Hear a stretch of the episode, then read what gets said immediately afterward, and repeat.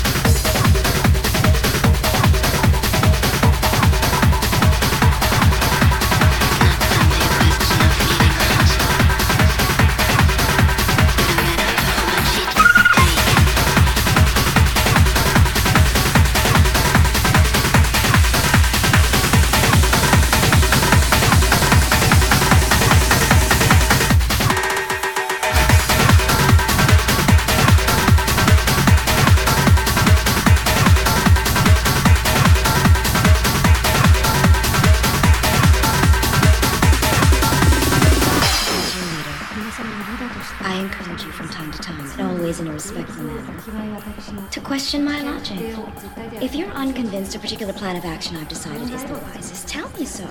But allow me to convince you, and I promise you right here and now, no subject will ever be taboo. The price you pay for bringing up either my Chinese or American heritage as a negative is I collect your fucking head. Just like this fucker here. Now, if any of you sons of bitches got anything else to say, now's the fucking time!